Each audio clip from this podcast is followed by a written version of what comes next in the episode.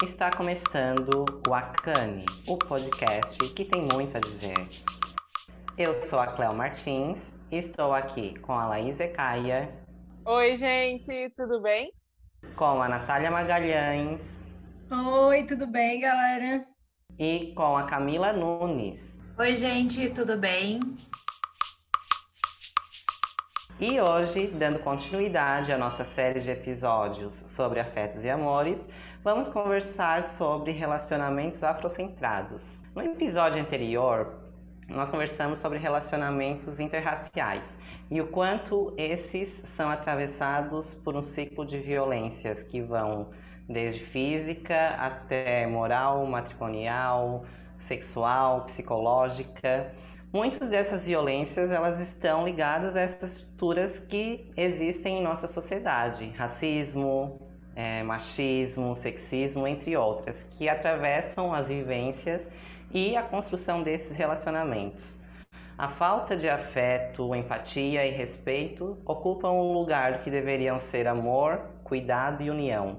Casais que estão vivendo uma solidão a dois por não se conhecerem ou por não conhecerem o outro suas lutas e sua vivência. Mas conhecer a vivência é o suficiente para que o relacionamento seja saudável? Em relacionamentos afrocentrados acontecem essas violências que discutimos no episódio anterior? Então vamos conversar um pouco sobre relacionamentos afrocentrados. E eu gostaria de iniciar é, provocando uma participante daqui que é, já teve relacionamentos com outros homens negros, né? Que é a minha irmã Laís Zecaia, puxando para fala já. Achei ótimo que começa comigo, né? então, é, como eu falei no, no episódio anterior, quando eu, eu comecei a, a, sair, né, e a, a frequentar lugares, eu olhava as únicas pessoas que eu olhava e reconhecia como uma possibilidade de afeto eram pessoas negras, e nem sempre esses homens me olhavam como opção, né? Mas eu tive um relacionamento de três anos com um homem negro. Em relação à raça, isso não foi uma questão. Então, assim, o quanto é mais simples em algumas questões um relacionamento com uma pessoa negra, né? E, e, aí a gente não é atravessado de outras questões que se relacionar com uma pessoa branca acontece. E eu já me relacionei com pessoas brancas também, né? Isso é extremamente problemático. É, eu falei isso no episódio passado, né, que eu encerrei o episódio de relacionamentos dizendo que eu não me negaria o direito ao afeto é, se a pessoa fosse uma pessoa branca, né, se fosse um homem branco. É, mas também eu, eu fico pensando no tipo de relacionamento que eu quero, né? Se eu preciso de afeto, buscando, é, se eu busco um afeto, onde eu vou conseguir ter mais plenitude do que um, do que um afeto com uma pessoa negra? né? Pensando que cada dia que passa eu me concentro, não me concentro, mas eu entendo o quanto raça afeta a minha vida, afeta as minhas experiências, as minhas vivências, as minhas dores e as minhas alegrias. Então, eu também fico olhando para a família que eu tenho, eu tenho uma família afrocentrada, né? Eu tenho uma mãe negra com um padrasto negro, mas eu também tenho um pai negro, então que não foi presente, mas enfim, irmãos negros. Então a gente a vivência ela é diferente, né? A forma como a gente lida o dia inteiro, né? As coisas que a gente fala é diferente do que se fosse uma família a, é, interracial. Eu fiz o exercício de ler o livro da Lia Weiner, né? Que eu acredito que eu falei no, no último episódio também, que é Famílias Interraciais. E dentro daquele livro, também me trouxe gatilhos, né, de quanto que filhos que eu é, venha ter se eu fosse com um homem branco, que eu viesse a ter se fosse com um homem branco, branco, poderia passar por coisas desnecessárias, né, inclusive numa questão de identidade, de, de saber quem é. E hoje eu sou muito a favor de relacionamento afrocentrados. Se eu já era a favor antes, hoje muito mais. Me enrolei, mas falei. Eu acho que eu não, não tenho, não sei se a palavra é propriedade para falar sobre, né? Porque eu não tive nenhum relacionamento com homens negros, né? mas meu pai e minha mãe são pessoas negras, né? Enfim. E para Camila, dentro do que eu já vivi, ainda me parece uma coisa muito mais distante. Eu entendo que seria muito necessário, seria talvez muito mais simples de lidar com algumas dores, como diz a Laís, porque algumas coisas a gente conseguiria é, conversar ou vivenciar de maneira a, a dois ali, né, o que acontece no dia a dia e tudo porque gosto da expressão da Nath, tudo perpassa por raça, né, mas é uma coisa que eu ainda nos meus 30 e muitos não vivi, então eu não consigo opinar sobre isso, né, talvez eu fique um pouco mais quietinha do que nos últimos episódios por causa disso. Então, é, eu já tive, o meu primeiro namorado, ele era um homem negro, e eu namorei quatro anos. Só que eu tive vários namoros, né? Então, tipo, é, tem a época também, tem a idade que eu tinha, né? Na época, acho que eu tinha 15 anos, e acho que a gente terminou, eu devia ter uns 18, 19 anos já, é, por aí.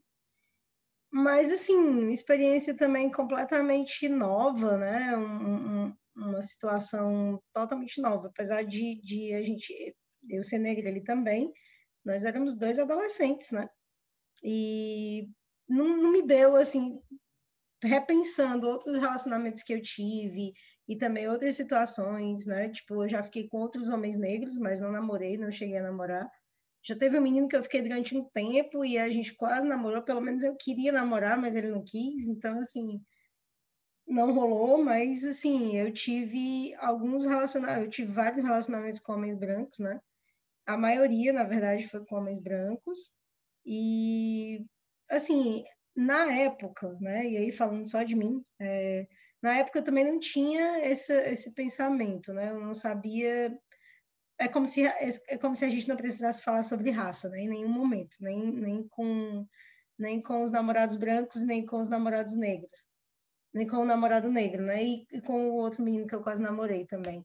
Mas, assim, tem uma coisa que foi muito interessante nesse rapaz que eu fiquei, que não faz tanto tempo assim, né? Foi um pouquinho antes de eu, de eu conhecer o meu marido. É, a gente ficou, eu fiquei esperando a fim dele, foi massa, tipo, rolou alta química e tal. E aí ele um dia sumiu. E eu comecei a mandar mensagem, liguei e tal. Eu já conheci a família do menino, para vocês terem uma ideia e ele já conhecia a minha. E aí eu liguei, liguei, liguei, ele não atendia mais, e aí eu fiquei, achei super estranho. E pronto, eu pensei, ah, eu acho que, né, acabou sem que ele dissesse nada, então eu vou aceitar. E aí fiquei na minha, né? E aí ele era vizinho de um tio, de um tio meu. Depois eu descobri que ele estava namorando sério uma menina loira, né? Tipo, Aí ele super assumiu esse relacionamento e começou a namorar, e eles casaram, e, e tem filho e tudo mais, né? E aí um dia eu passei por ele na rua, e a gente meio que se falou só oi, tudo bem. E aí depois ele me mandou um e-mail pedindo desculpa, é porque ele achava que, tipo, não, não, não ia dar certo, porque ele achava que a gente tinha, não tinha tanta coisa em comum e acabou que ele foi covarde em não me dizer isso e tal, e não ser sincero. E, e foi isso, né? A, o e-mail era esse. Então, essa foi a minha uni, última experiência assim com um cara negro e eu achei bem curiosa porque na época eu também não associei muito a essa coisa de da raça, né? E também não, não, não foi uma coisa que eu pensei muito, assim. Eu achava ele lindo, maravilhoso e tal, mal coisa. Mas, assim, hoje eu penso, né? Que livramento também, porque ele era bem complicado, né? E, e bem machista e essas coisas assim. Então, é bem complexo a gente falar sobre isso, né? E aí a minha opinião, no caso, é tipo, não dá muito para a gente saber né? Eu não tenho, eu não, eu não consigo dizer assim, ah, eu sou a favor disso ou daquilo, né? Porque tipo é como eu tô falando, existem relacionamentos que podem ser incríveis para você e que é um relacionamento afrocentrado e tem relacionamentos que podem ser incríveis e que são interraciais, né? É meio complexo assim. Aí eu tô falando também da, do meu ponto de vista, da minha experiência. Não tô não li, não li em lugar nenhum, li na minha própria vida. Mas eu acho que primeiro que se relacionar é complexo, né? A gente encontrar alguém que que combine com a gente, que seja afim também, enfim, se relacionar é uma coisa extremamente complexa. Eu acho que foi isso que a gente veio falando desde o começo, né? Desde quando a gente começa a falar sobre amor e aí a gente passa para todos os outros episódios. Eu olho e a conclusão que eu chego é que se relacionar é complexo. É, mas também eu fico pensando, eu olho para os relacionamentos que eu tive, né? Relacionamentos engraçados. Porque, sério, eu só tive um. Mas olhando lá para os relacionamentos engraçados que eu tive, eu tive problemas, sim, com homens negros e com homens brancos. Dos dois lados, problemáticos do, das duas formas. Mas uma das últimas experiências que eu tive com um homem branco, ele citava Fanon, e isso não deixou, não fez com que ele não tivesse ato racista, né? Isso, então assim, o fato dele ser um homem branco entre aspas, desconstruído, pensando em raça e não sei o quê, isso não impediu que ele não que ele não agisse como uma pessoa racista. Mas eu acho que a gente está é, falando é, de acho... esquerdomachos, né? Sim, mas não, não só isso, Nath, porque assim, é, eu acho que a linha que separa o esquerdo macho, esquerdo macho do, da, do homem branco que se preocupa o tempo inteiro, não sei o quê, ela, ela é uma linha muito fina, né? Porque a gente. Exatamente, mas é esse o que engoda né, as coisas, assim, que é uma linha muito tênue para a gente descobrir o que, que é e o que, que não é, né? É, mas é justamente isso. E aí, se relacionar com uma pessoa branca, é, tá sempre na, nesse lugar. Porque, assim, Aí a gente começa a ver é, depoimentos de mulheres negras que se relacionavam com pessoa, com homens negros, com homens brancos, e o quanto isso era pro problemático e de muitas vezes nem perceber. A própria Camila no episódio, não lembro qual episódio, falou da experiência dela, do noivo dela não querer apresentar ela para a família. Olha que louco que é isso. E aí imagina ter filhos desse relacionamento e como que essas crianças estariam nesse relacionamento, porque assim, é, esse homem amava a Camila. Vamos afirmar que ele amava ela e ponto final. Mas mesmo o amor dele não impediu ele de se posicionar com a família dele, né? E aí, como que esse homem se, se posiciona também diante dos amigos? Será que quando ela não está presente, aí não, não estou falando da Camila especificamente, mas dessa mulher ou desse homem, é quando ele ou ela não estão presentes, será que eles agem da mesma forma do que quando a pessoa está junto? Será que eles permitem que outros amigos façam piadas racistas e eles ou eles revidam ou eles dizem que não, sabe? E aí, óbvio que em um relacionamento afrocentrado a gente também vai ter problemáticas, a gente também vai ter homens negros que não têm consciência racial, porque principalmente homens héteros têm menos noção racial tem menos é, noção da quanti... do quanto o racismo afeta a vida deles, não só a nossa. E aí é um, é um mar de coisas que a gente tem que refletir e é extremamente complexo. Né? Como se relacionar é complexo, decidir é, se relacionar só com pessoas negras é ainda muito mais complexo. Então, eu nunca. Bom, como eu disse, eu tive pouquíssimos relacionamentos, se é que se eu posso chamar de relacionamentos, mas eu lembro que eu comecei a ficar com homens negros muito assim depois que comecei a, a estudar mais, a entrar na, na militância e tudo mais, que eu comecei a desconstruir muitas coisas e comecei a me relacionar mais com homens negros. Eu lembro que na adolescência eu gostei de um menino negro, mas não cheguei a me relacionar até porque eu não estava resolvida ainda na minha identidade. Então o que eu não tive nenhum relacionamento, né? E os poucos que eu tive ali que foram um pouco mais próximos de serem sérios é, foram com homens brancos. Então eu não, nunca tive um relacionamento afrocentrado. Mas eu percebo né, na, da forma como é, da, das falas, dos posicionamentos, dos comportamentos que são diferentes quando são homens negros né, comigo do que com homens brancos. Eu sinto essa diferença Né? E, e, até a questão da hipersexualização eu percebo que é muito mais assim forte é, da, de homens brancos do que de homens negros. É o que eu penso né, sobre tudo isso. É, eu, eu, concordo com a Nath em, é, independentemente do relacionamento ser afrocentrado ou interracial, é, tem que ter essa, essa responsabilidade afetiva, esse cuidado, né, essa reciprocidade, esse afeto. É, só que eu entendo a Laís também quando ela traz que é, em relação com homens brancos, a gente está ali né, muito mais vulnerável a sofrer um racismo, é, não que não possa vir de homens negros, mas que vem com muito mais frequência de homens brancos. É muito complexo, gente. Se relacionar é, é, é complexo, como a Laís diz. E a gente sabe que todas essas estruturas, como eu trouxe na minha fala inicial, elas atravessam nossas vivências e, e esses relacionamentos, né? Então, eu vejo que ter um relacionamento hoje em dia, você tem que ter muita maturidade emocional, você tem que se conhecer muito, conhecer muito o outro, para que seja um relacionamento saudável, porque senão será um relacionamento sempre com esse ciclo de violências que a gente vem debatendo em todos os episódios, né, que a gente fala de relacionamentos até aqui, e o quanto essas violências elas deixam marcas, né?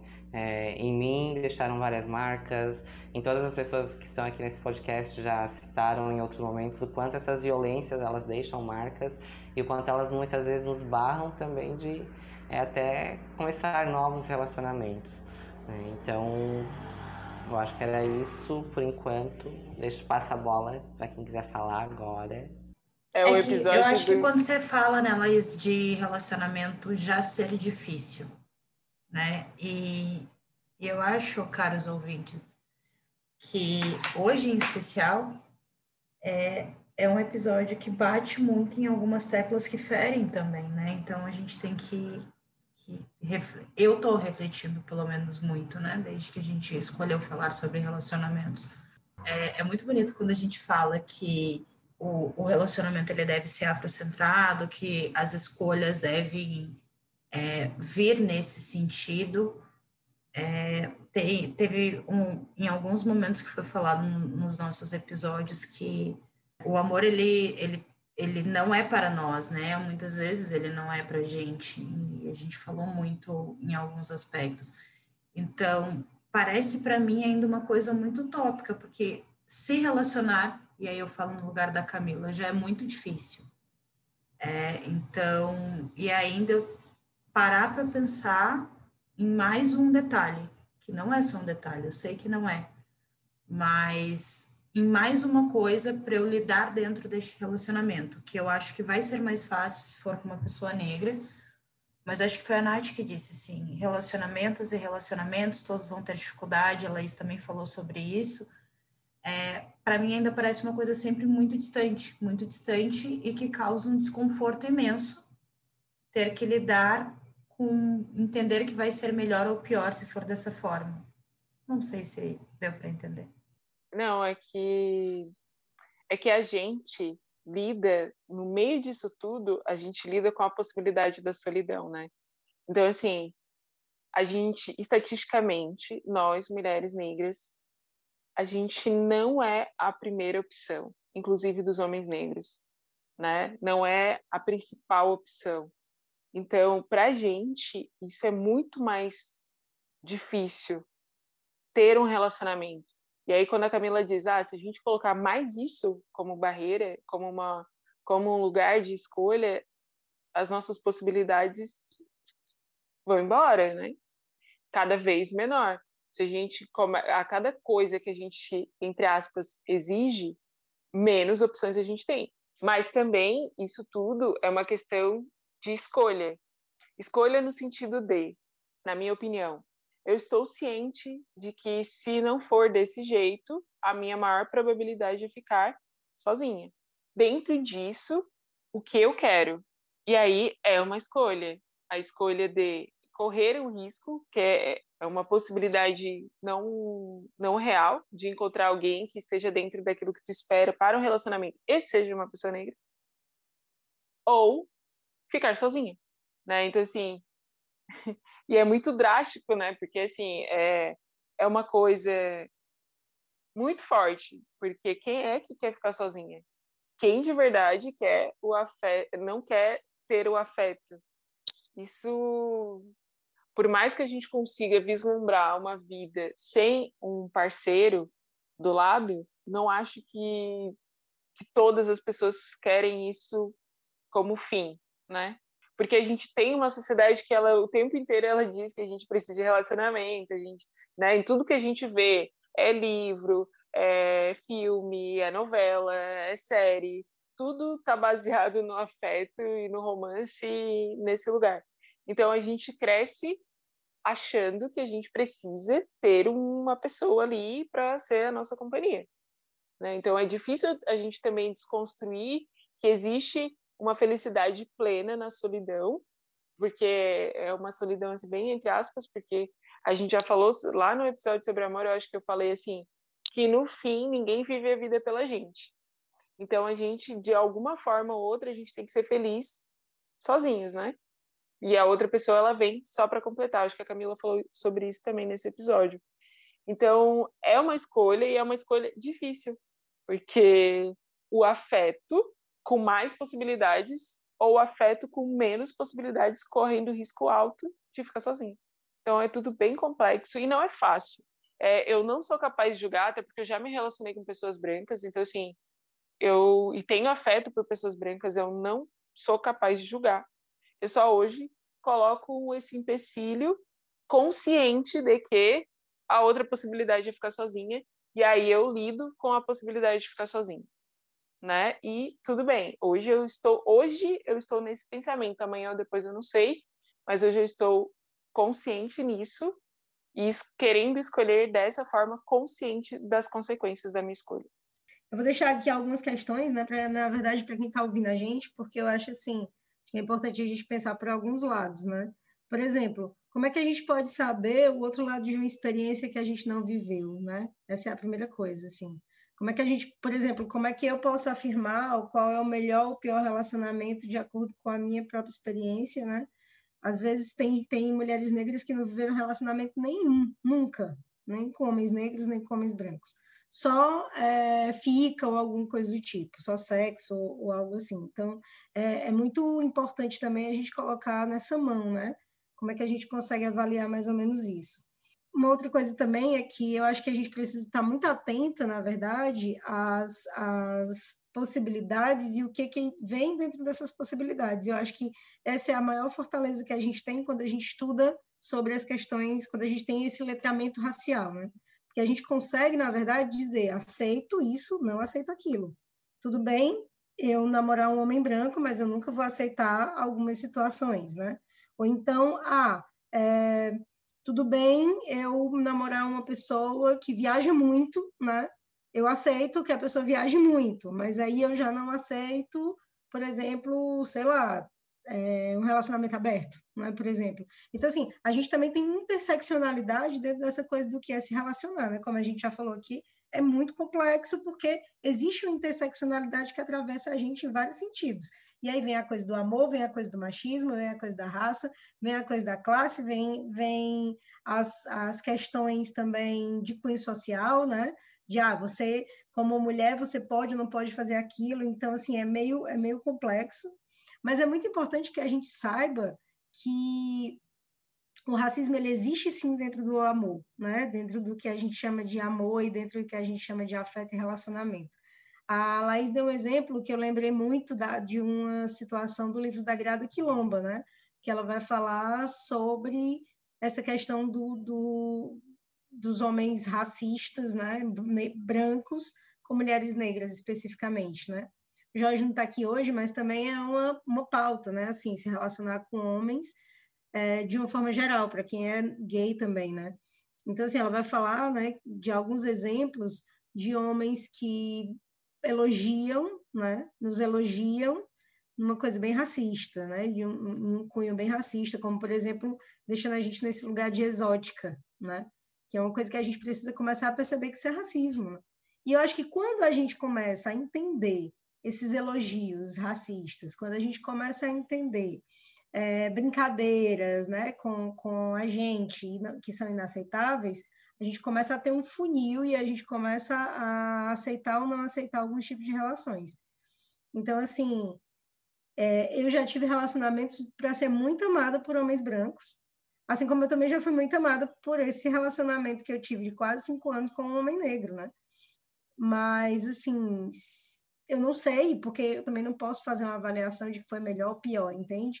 Por causa da idade, por causa da época, por um monte de outros motivos, né, de experiências e tudo mais.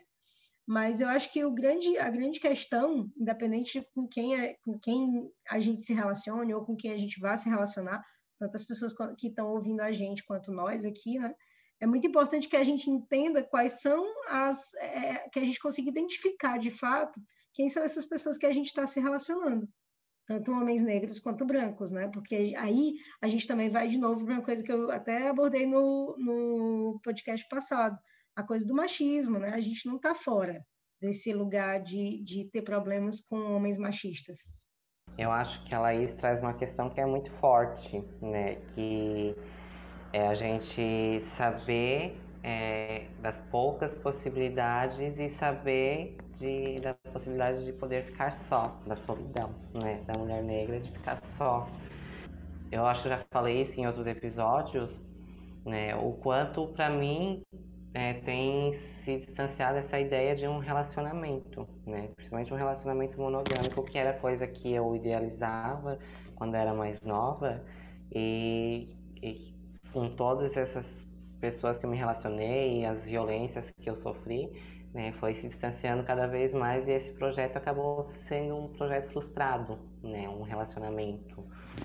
Então isso que a Laís traz, que é, a gente sabe que pode ficar só, né, mas que a gente já lida com essa possibilidade também, eu tenho feito isso muito na minha vivência enquanto uma pessoa negra e por isso que eu, que eu sempre trago nos episódios e tudo que eu comecei a me fortalecer e a encontro comigo mesma, me colocando em primeiro lugar, me valorizando em tudo isso e, e só que eu sabe tendo essa consciência, esse entendimento de que eu posso ficar só, né? E só que daí você tem que estar bem resolvida nisso.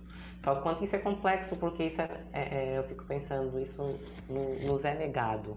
É, e uhum. isso é por conta de todo esse racismo que está aí.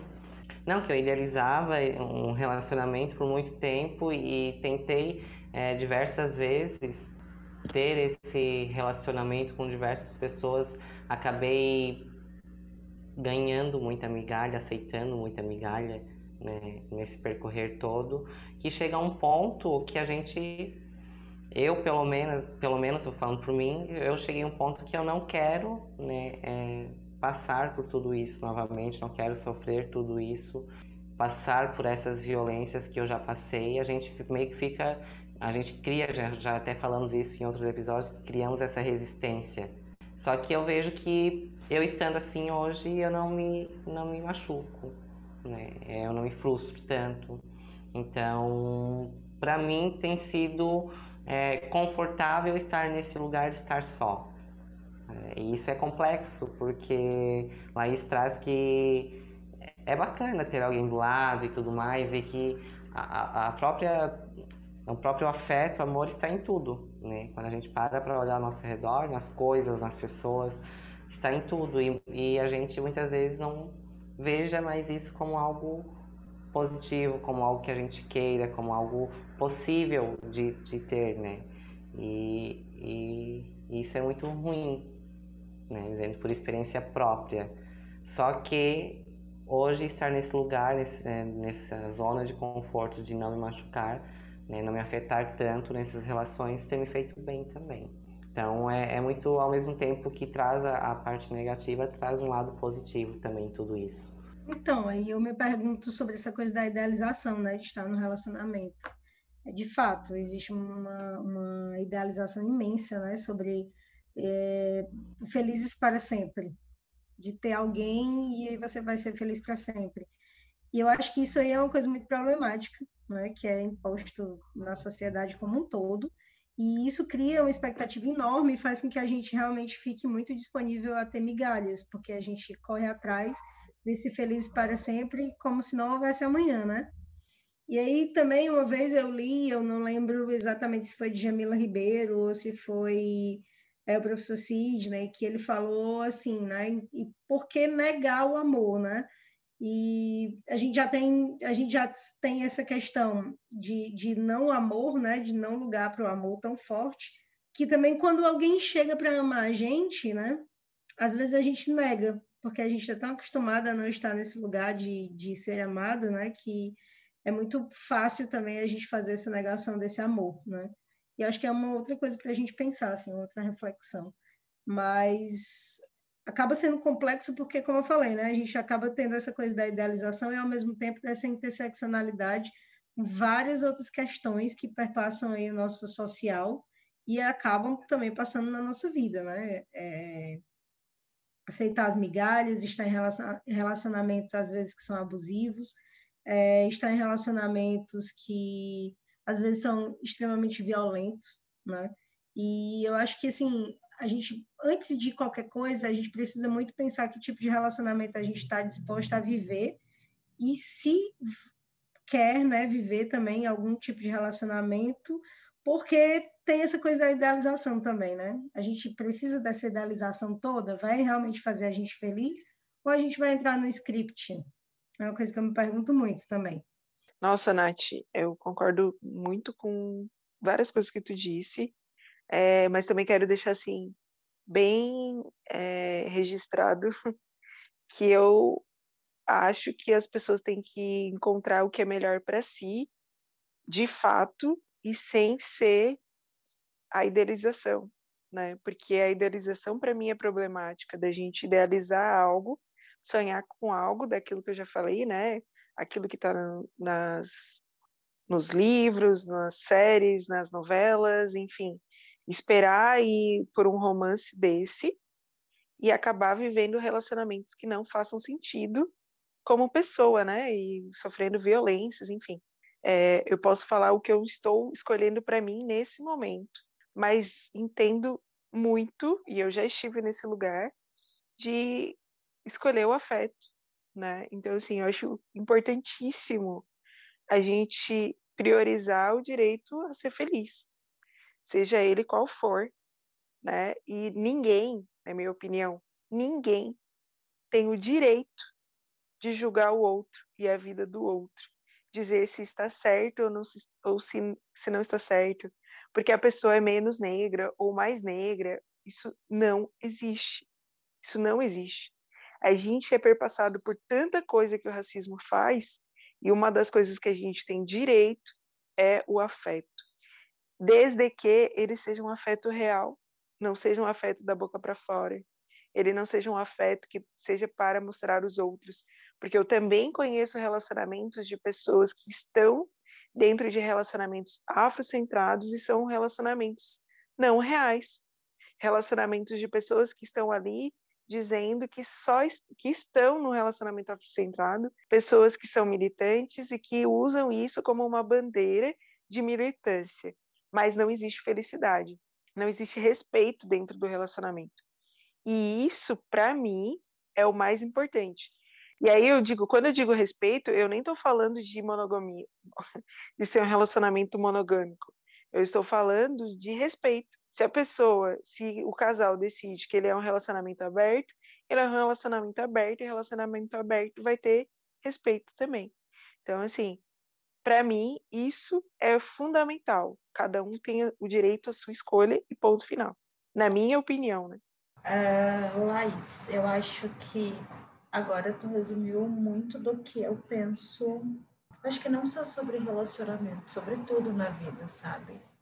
É, um pouco antes de chegar em casa, hoje eu estava conversa, tava uma conversa de telefone com um amigo e falando sobre um outro assunto, eu falei, cara, às vezes as pessoas invalidam a história, a trajetória, a caminhada do outro e impõem a sua verdade sobre aquilo, né? E eu acho que quando a gente fala muito no, no, na questão dos relacionamentos, e se fala muito mais hoje, né?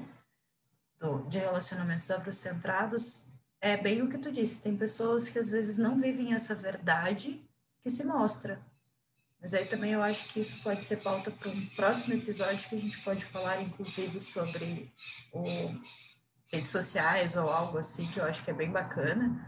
Mas é falo que eu faço o que eu digo, mas não faço o que eu faço, né? Dentro do relacionamento não existe verdade, não existe respeito, não existe nada, mas ele está dentro deste padrão que eu defendo, sabe? Então não faz sentido. E eu conheço várias pessoas que vivem dentro do que eu acredito sem sentido na vida, dentro de relacionamentos que não tem sentido nenhum, mas aí colocaram isso como topo e já que tá nisso, talvez o resto do conjunto não importe, sabe? Para mim não, ou é o conjunto inteiro, às vezes a gente dá uma ajustada, mas é o conjunto inteiro, ou não é.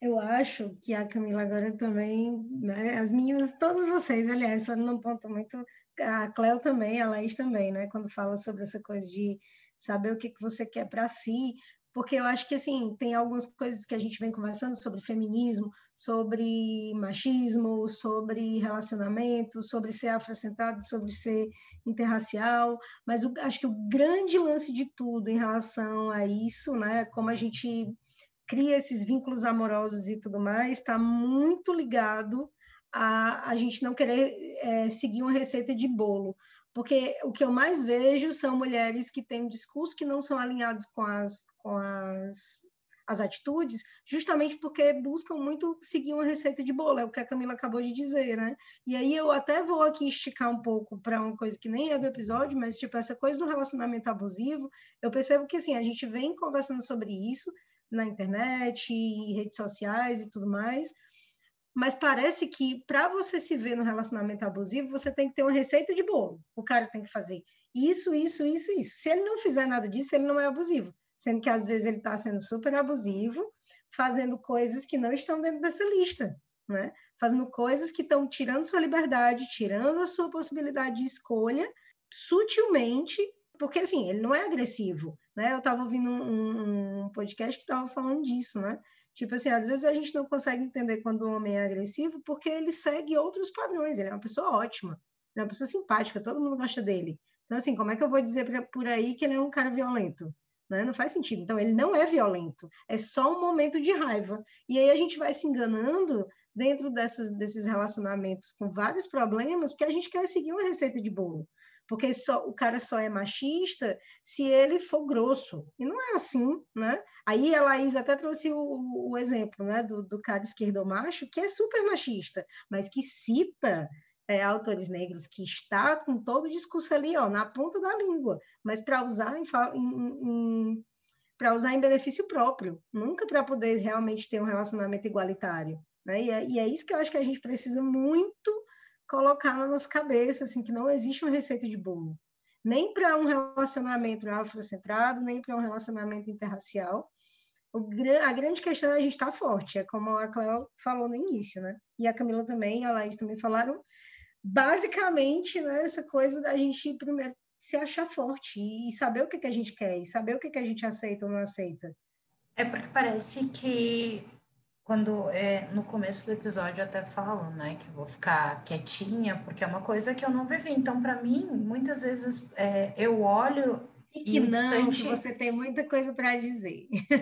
É, o distante é sempre muito tópico, né? Aquela coisa assim que parece que não, não me atinge realmente. Tipo, não, é o contrário. Eu não consigo chegar aquilo, né? Porque eu não vivi. Então, a propriedade para falar sobre se é bom ou ruim eu não tenho mas eu sei o que eu quero para mim. Se for afrocentrado, vai ser maravilhoso. Se for um interracial, vai ser maravilhoso, desde que faça sentido para Camila, entendeu? E eu acho que de todas as nossas conversas sobre relacionamentos, eu acho que para mim o que faz muito sentido é eu sei o que eu quero para minha vida, mas eu também sei o que eu não quero. E isso é dentro de qualquer contexto na minha vida. Para algumas coisas, às vezes, eu não sei muito bem, mas para a maioria delas eu sei. Então, assim, dentro de um relacionamento, eu sei o que eu quero, eu sei o que eu quero encontrar, como diz Laís. É, eu tenho direito ao afeto, eu tenho direito ao amor, eu tenho direito ao respeito. E eu não permito que uma pessoa branca, preta, amarela, verde, roxa, chegue e não chegue com esses pontos dentro de um relacionamento comigo. É, Então, assim, se a verdade da Nath é uma, se a verdade da Laís é outra, é a verdade, a da Cleo é outra, do Jorge, do João, é a deles. A minha verdade é essa. Então, acho que o ponto é isso, quando a gente fala. As pessoas colocam muito como verdade e a gente não pode levar 100%. Então, é o que faz sentido para mim hoje. Eu escuto, eu entendo, eu não vivi. Quando eu viver, eu posso dizer, ah, foi assim ou foi assado. Eu também não vou poder medir, porque eu vivi com uma ou duas pessoas. Eu não vivi com todas, eu não vivi todos. Então, vai ser sempre o que faz sentido dentro da nossa vida e do nosso contexto. E, de novo, é um assunto que me traz muito desconforto. Né? Eu acho que porque em outros, no outro episódio eu até falo, eu só me relacionei com pessoas brancas. Então, é uma coisa muito complicada de lidar quando a gente tem muita, muita gente olhando e nos cobrando muitas vezes, mesmo que de maneira singela, assim, aquela cutucadinha básica, sabe? Que, nossa, mas você é tão forte, tão empoderada, tão isso, tão aquilo, tão consciente da sua raça e, gente, não, não dá para estar tá cobrando o tempo todo e para estar tá vivendo o tempo todo só sobre isso, né? Acho que em um dos nossos primeiros episódios a gente fala sobre questões gerais, assim, eu não vou lembrar em qual, e a gente fala, a raça ela tá junto com a gente o tempo todo, mas não é só o que a gente vai falar, não é só, não é, não é só isso. É o que mais pesa, é o que mais pesa, mas não vai dar para sempre fazer com que, sabe, seja isso.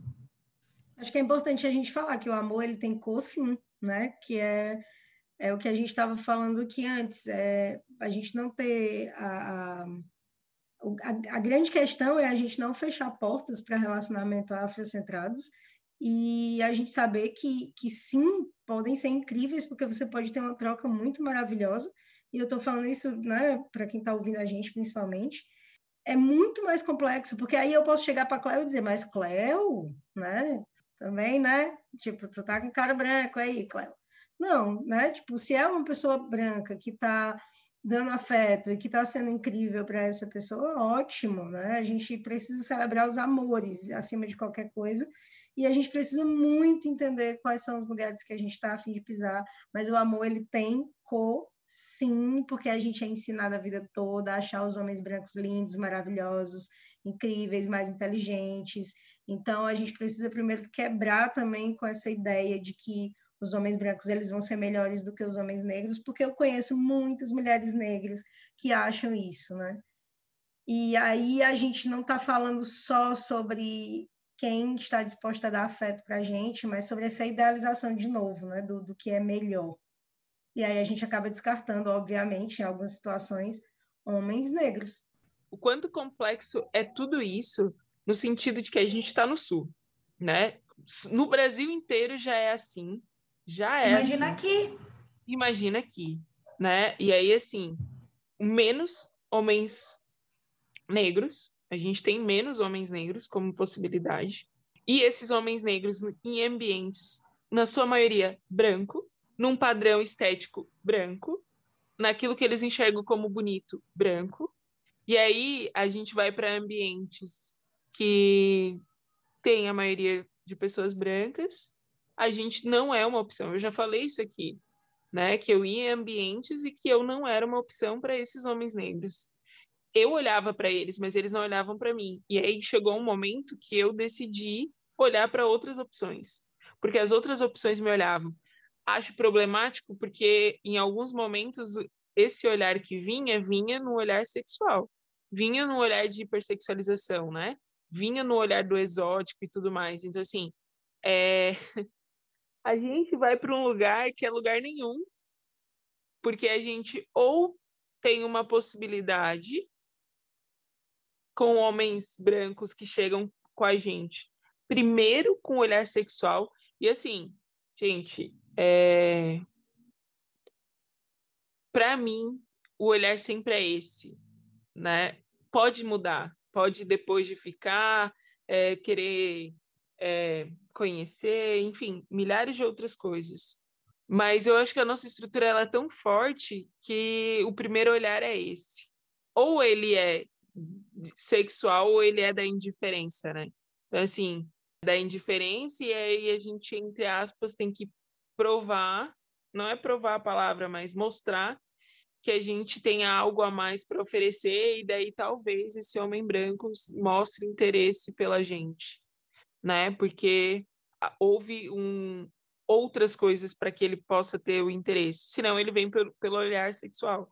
Então, assim, é, acho bem problemático de diversas formas.